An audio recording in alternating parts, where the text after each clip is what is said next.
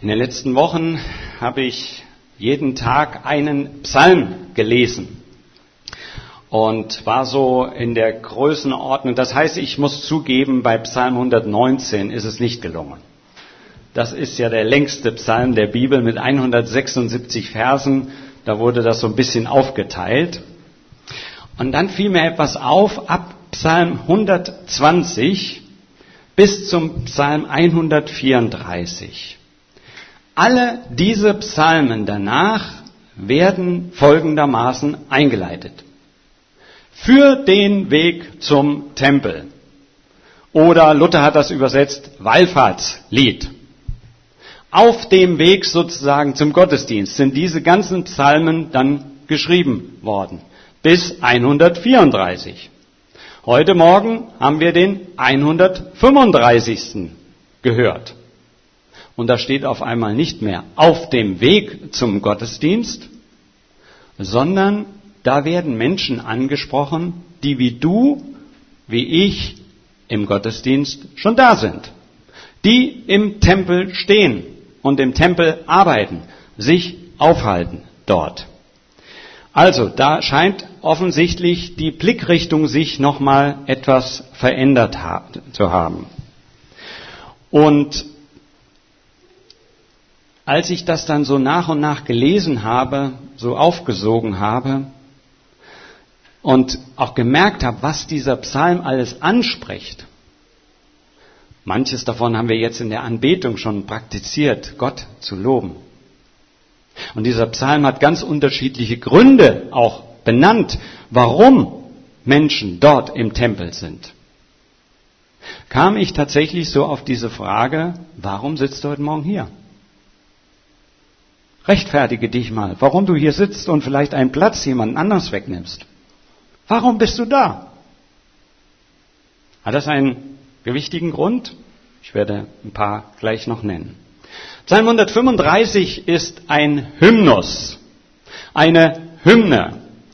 Und ich hatte gestern vor einer Woche das Vorrecht, mit meinem Sohn mal im großen Olympiastadion zu sein. Und ihr kennt das, zu Beginn wird immer die Hymne des Vereins gespielt.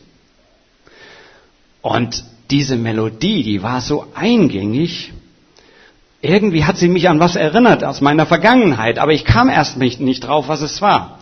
35.000 Leute haben mitgesungen diese Hymne, ein alter Popsong, I Am Sailing von Rod Stewart. Das heißt, er hat diesen Titel nur gecovert. Und die Hymne von, den, von der Hertha Berlin wurde dann von Frank Zander in einen deutschen Text übersetzt. Und dann heißt es da, nur nach Hause, nur nach Hause, nur nach Hause gehen wir nicht. Denn die Hertha will ja nicht, wenn sie 1-0 zurückliegt, dass die Fans nach Hause gehen, sondern im Gegenteil, dass sie da bleiben. Wie ihr heute Morgen hoffentlich im Gottesdienst.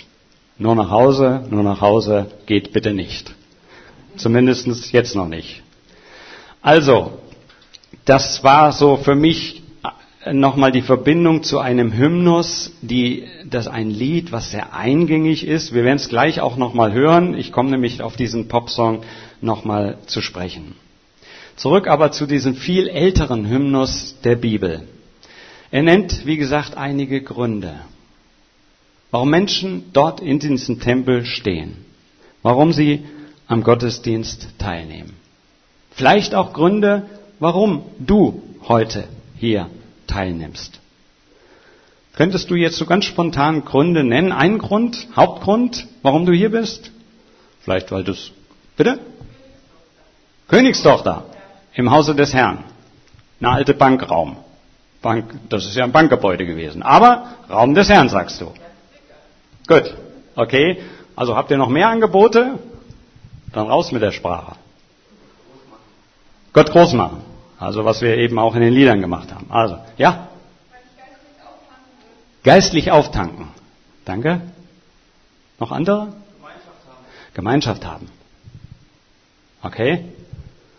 Einige sitzen vielleicht hier, weil sie einen Job heute Morgen hier haben. Ne? Danke, dass ihr uns nicht im Stich lasst. Ja, Live und Kigo-Mitarbeiter und Techniker hinten, ganz wichtig. Ähm, vielleicht aber auch Ich habe einen Job, ne? ich bin Pastor. Wenn nicht so gut, wenn ich nicht zum Gottesdienst käme, oder? Ich glaube, dann würdet ihr meinen Lohn reduzieren. Spätestens nächste oder übernächste Woche. Also es kann ganz unterschiedliche Gründe geben. Vielleicht, und das klang eben auch schon ein bisschen an, ist da auch so eine Sehnsucht, so eine tiefere Sehnsucht, Gott zu begegnen. Ihm näher zu sein. Diesen lebendigen Gott. Auch im Angesicht von Niederlagen, Angesicht von Schreckensnachrichten, die wir in dieser Welt haben, ganz bewusst einen Ort zu haben, wo ich mich fokussiere, auch auf das, was Gott tut, trotz aller Fragezeichen. Also, es kann ganz unterschiedliche Gründe geben, hier dabei zu sein, Gott Lieder zu singen, seine Worte zu hören, nah an seinem Ohr zu sein. Welche Motive im Gottesdienst zu sein, nennt nun Psalm 135. Ich habe lediglich drei rausgesucht. Es gibt sicherlich noch eine Menge mehr. Das erste ist, um Gott aus voller Kehle zu singen. Haben wir eben schon ein bisschen getan. Vers 3 heißt es, Lobt den Herrn, denn der Herr ist gut, preist seinen Namen, denn er ist schön. Sein Name ist schön oder angenehm und lieblich. Preist seinen Namen, das heißt eigentlich wörtlich, Lob singt ihm. Singt ihm. Also erhebt eure Stimme mit Lob. Und als ich dort im Stadion, im Olympiastadion war, auch wenn es nicht die Hymne meines Vereins war, aber das hat gut getan.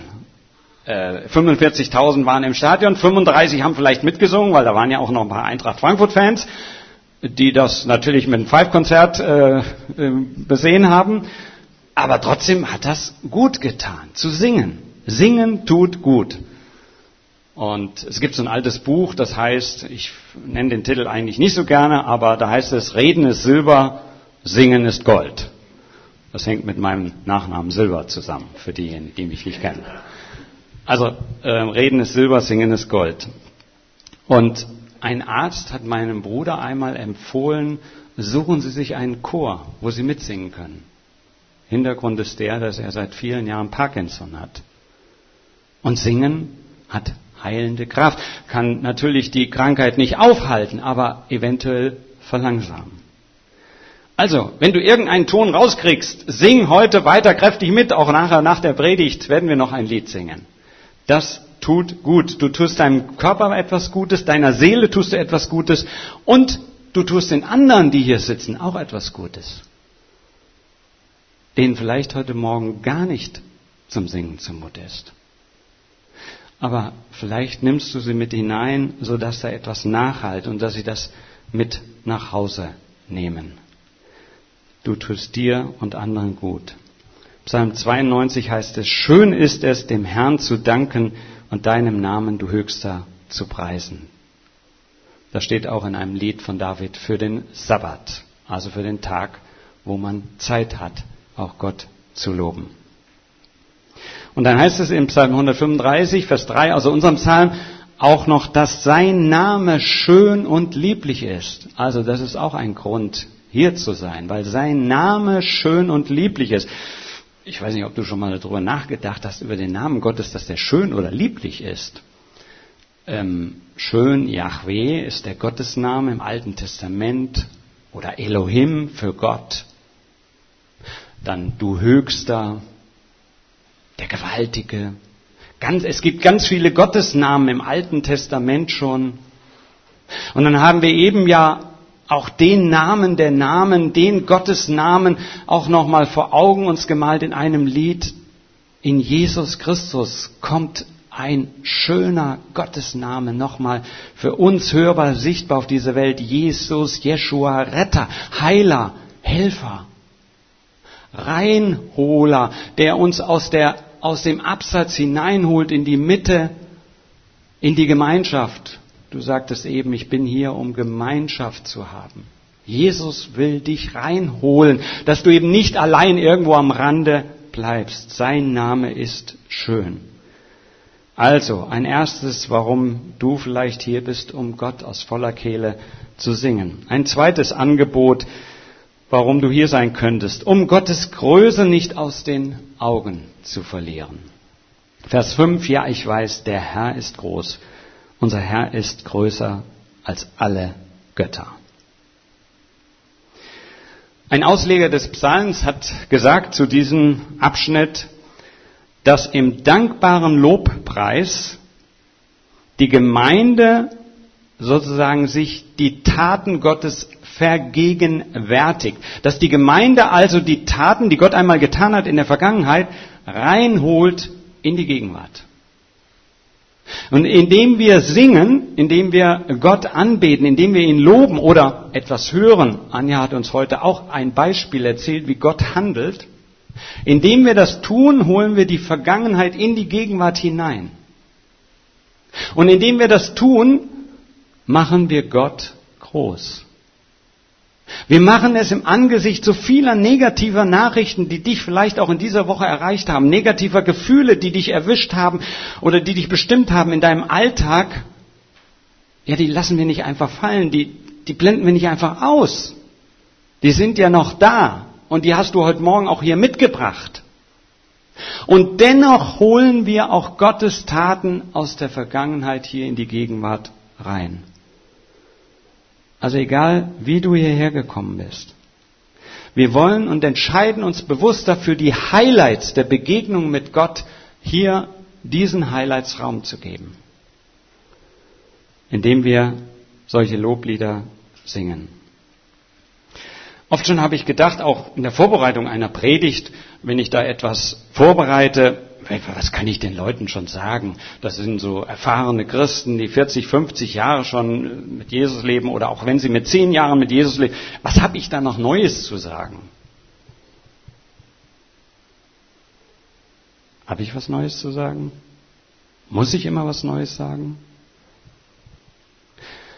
Ich glaube, allein dieses Vergegenwärtigen, jetzt in diese Situation reinholen, auch wenn ich ähnliches vielleicht schon mal vor zehn Jahren gesagt habe. Aber allein wenn ich es jetzt in diesem Moment dir sage, für deine Situation kann es eine neue Bedeutung bekommen. Und das tut die Gemeinde, indem sie auch immer wieder Psalmen betet, Psalmen singt, Gott lobt. Und indem ich das tue, mache ich mir vielleicht auch deutlich, dass in meinem Leben ja schon so manche Baustelle fertiggestellt werden wurde, die vorher wie ein Riesenberg vor mir stand. Also ich vergegenwärtige mir, dass Gott in meinem Leben schon gehandelt hat, auch wunderbar gehandelt hat. Auch in deinem Leben gibt es sicherlich Beispiele, wo du sagen kannst, ja, da war Gott da. Und das holst du rein in die Gegenwart. Und in Jesus Christus begegnet uns derjenige, der, wie gesagt, Menschen nicht nur reinholt, der unsere Scham, unsere Schuld, so hat es ein Lied eben ausgedruckt, wegnimmt. Und das ist immer wieder Chance, neue Chance, auch für diese Woche, deine Woche, dass er das wegnimmt und dich wieder breit macht, neu hineinzugehen in den Alltag. Ja, und da ist es eine Hilfe, eben Lieder, Gebete, Zeugnisse zu hören, Gespräche nach dem Gottesdienst. Ganz wichtig, wo wir uns gegenseitig auch mitteilen, wie es uns geht. Und wenn du vielleicht manchmal den Eindruck hast, Gott ist ziemlich klein, dann könnte es sein, dass diese Verse 15 und 16 und 17 und 18 dir nochmal vor Augen malen, wie winzig klein die Götzen sind, die dann zum Teil eben auch noch angebetet werden, bis heute. Also ich fand das hochinteressant, wie das hier beschrieben wird. Aber die Götterbilder der Völker, sie sind nichts weiter als Silber und Gold. Schon wieder Silber, negativ, schade. Ähm, also die Götterbilder der Völker sind nichts weiter als Silber und Gold, ein Werk von Menschenhanden gemacht. Sie haben einen Mund, aber sie können nicht reden. Sie haben Augen, aber sie können nicht sehen. Sie haben Ohren, aber sie können nicht hören. Und kein Lebensatem ist in ihrem Mund. Genauso sollen auch die Handwerker sein, die diese Götterbilder geschaffen haben. Ja, alle, die auf ihre Macht vertrauen. Ist ein beißender Spott und Zynismus, der auch bei den Propheten im Alten Testament an manchen Stellen zum Ausdruck kommt, gegen die Götterbilder, die dann um Israel herum teilweise aufgebaut waren oder auf den Altären standen. Und bis heute gibt es solche Götterbilder oder selbstgemachte Götter, die wir uns gemacht haben in unserer Vorstellung wie Gott ist. Und das wird weggewischt. Und dem wird der lebendige Gott entgegengehalten, der schon am Anfang der Schöpfung seinen Lebensatem hineingibt in das Leben, seinen Ruach Elohim, seinen Geist, der über den Wassern schwebt. Ja, und zu Gottes Eigenschaften gehören auch die Treue und Zuverlässigkeit. Herr, dein Name bleibt für immer bestehen. An dich, Herr, wird man sich erinnern von Generation zu Generation. Das malt uns diesen, die Kontinuität Gottes vor Augen. Dass dieser Gott nicht nur einmal da ist und im nächsten Moment ist er weg, sondern dass er dich begleitet durch dein Leben von deiner Generation zur nächsten Generation. Ich denke, nicht jeder hier im Raum hat das Vorrecht gehabt, dass seine Vorfahren auch schon an Gott zum Glauben kamen. Ich habe das Vorrecht, dass schon meine Großeltern tiefgläubige Menschen waren. Und ich habe so einen Eindruck, dass da manchmal tatsächlich von Generation zu Generation auch etwas weitergegeben wird. Aber wenn du dieses Vorrecht nicht hattest, dann sage ich dir, das ist nicht abhängig von mir und dass ich das Vorrecht hatte, sondern von der Eigenschaft Gottes, der ein ewiger Gott ist, ein beständiger Gott, ein Gott, der weitergeht. Und das wird in diesen Versen auch zum Ausdruck gebracht. Du bist ein Gott von Ewigkeit zu Ewigkeit beziehungsweise von Generation zu Generation. Ein drittes, warum bist du hier?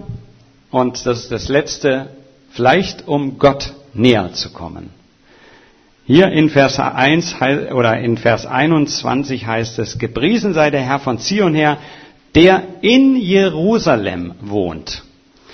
Das war ja damals, der Tempel war sozusagen der Ort, wo Gott wohnt, wo er zu Hause ist. Und die Ulrike hat eben auch schon so ein bisschen gesagt, geantwortet, ja, hier ist doch Haus Gottes, hier wohnt doch Gott. Ich hoffe, er wohnt nicht nur hier an diesem Ort, sondern an vielen anderen. Aber ich weiß, er war schon längst hier, als du diesen Raum betreten hast. Und vielleicht ist das auch ein Grund. Und für die Pilger, die damals zum Tempel gegangen sind, war das natürlich die Sehnsucht. Ich will dort sein, wo Gott wohnt, wo er zu Hause ist. Ich will ihn besuchen und will dadurch ihn erfahren, will Gottes Erfahrungen machen und ihm dadurch näher kommen. Ich hatte euch von diesem Popsong I'm Sailing äh, erzählt. Wir können das ja mal so ein bisschen im Hintergrund mit einblenden. Die meisten, wie gesagt, kennen es. Es ist so eine eingängige Melodie. Ähm, ich erinnere mich, dass ich ihn als zuerst gehört habe auf äh, in der Disco mit äh, bei einer Party mit unseren Klassenkollegen damals und als dann äh, die Freundin und der Freund eng umschlungen äh, sozusagen diesen Tanz äh, oder dazu getanzt haben, I'm sailing, weil dieser ähm, diese Verse so eine tiefe Sehnsucht nach Nähe ausdrücken. We are sailing, we are sailing home again, home again cross the sea. Also, we are sailing, wir segeln auch durch stürmisches Wasser. Und dann heißt es to be near you, to be near you, um dir nahe zu sein. Ja, wir hören mal einen kleinen Moment rein.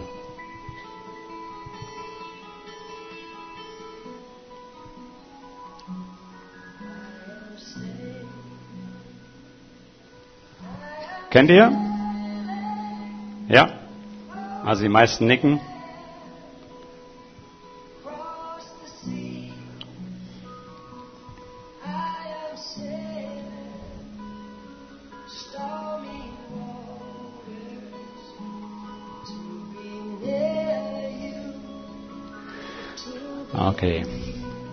Also um dir nahe zu sein, um frei zu sein.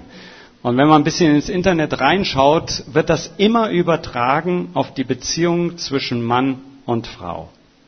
Also der junge Mann, der über die stürmische See segelt, um seiner Freundin oder seiner Frau nahe zu sein. Und interessant ist, Rod Stewart hat diesen Titel im Prinzip gecovert oder geklaut von Gavin Sutherland. Der hat ursprünglich diesen, äh, dieses Lied getextet und er hat dann irgendwann mal was zum Hintergrund dieses Liedes gesagt. Denn am Ende kommen noch sehr interessante Zeilen, da heißt es nicht, um meiner Frau nahe zu sein, sondern, O Lord, to be near to you, to be free. O Herr, um dir nahe zu sein, um frei zu sein. O Herr, um dir nahe zu sein, um frei zu sein. Drei, viermal kommt O Lord, Gott, da drin vor. Und das hat mich ein bisschen stutzig gemacht, deswegen habe ich ein bisschen nachrecherchiert, was soll das? Und dieser Gavin Sutherland sagt, ja, es geht hier nicht um die Beziehung zwischen Mann und Frau, sondern es geht in diesem Song um eine spirituelle Odyssee oder eine spirituelle Reise, um die Suche der Menschen nach Freiheit, nach Erfüllung. Es geht um diese tiefe Sehnsucht, die ihre Erfüllung letztlich bei Gott findet.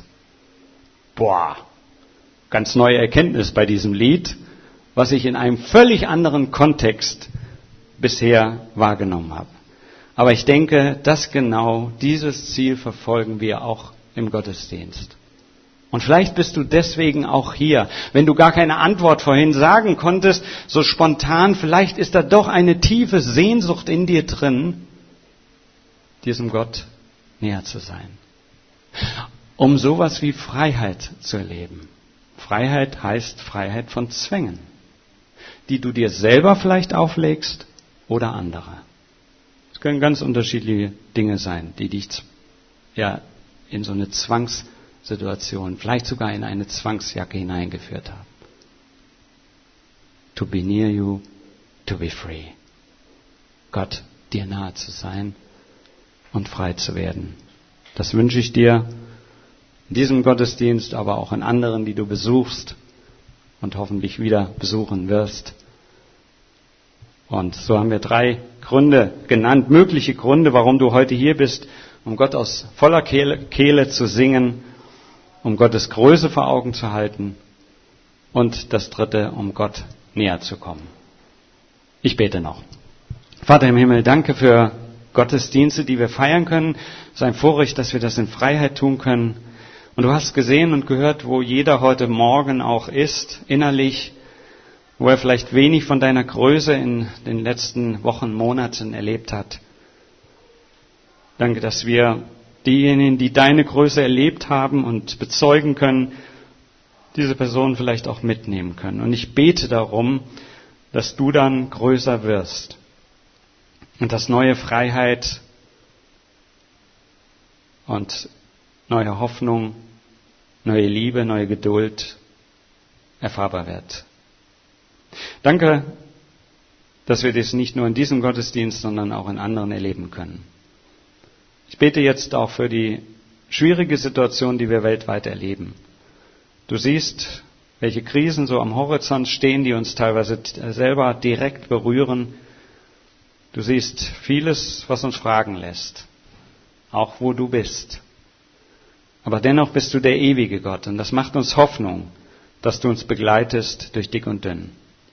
Lass uns das auch in der neuen Woche erleben, in den Situationen, in die wir hineinkommen, an der Arbeit, im Studium, in der Schule oder in die Beziehungsfelder, mit denen wir zu kämpfen haben.